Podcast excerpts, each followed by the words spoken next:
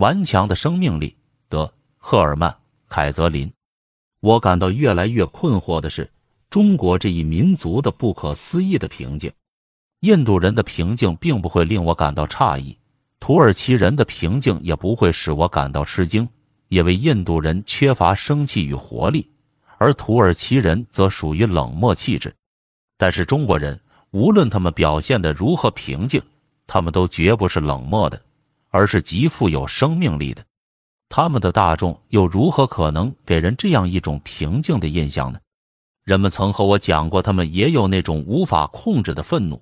据说那种愤怒甚至比斯堪的内维亚暴徒的还要强烈。他们说这是时时都在发生的事情。发怒者的火气如此之大，以至于要经过数日的时间才能重新平静下来。在这段时间里，据说他像发怒的公牛似的，完全不顾原因的大发雷霆。中国人把这种现象看作是愤怒的物质，气的积聚。许多疾病也归根于气。而欧洲的医生已证明了这一理论在其总体上的正确性。器官上的许多疾患，甚至一些致命的疾思，中国人都相信是由于压抑愤怒所造成的。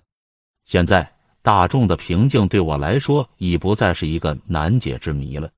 大家都知道，诸如凯撒、拿破仑、穆罕默德、亚历山大、彼得大帝，甚至俾斯麦之类的行动上的巨人。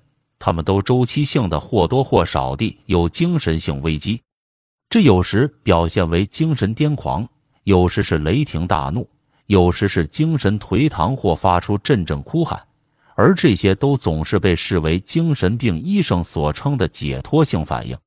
不断积极起来的暴烈气质，如果不让他们突然爆发，那么就需要一个安全阀门，在间隔一段时间以后打开一下，以缓和他的压力。在某种程度上，适合这些英雄的东西也适合于中国这个民族。他们一方面极为富有生气，另一方面则又保持着所有民族当中最为强大的自制能力。因此，在演绎的基础上，就可以推测，如果本质仍然是本质的话，那么愤怒的突然爆发就必然属于中国人的民族性格。何况那种爆发，甚至比习惯于毫无拘束的发怒的南欧人更为猛烈。这些事实是和理性的假设相符合的，我因此而感到满意。如果我没有完全弄错的话，中国人在全人类当中所具有的身体活力是最为巨大的。无论是作为单个的人，还是作为一个民族，他们的能力似乎都是无穷无尽的。他们能够战胜对其他民族而言的致命的疾病，他们能够承担过量的体力劳动和脑力劳动。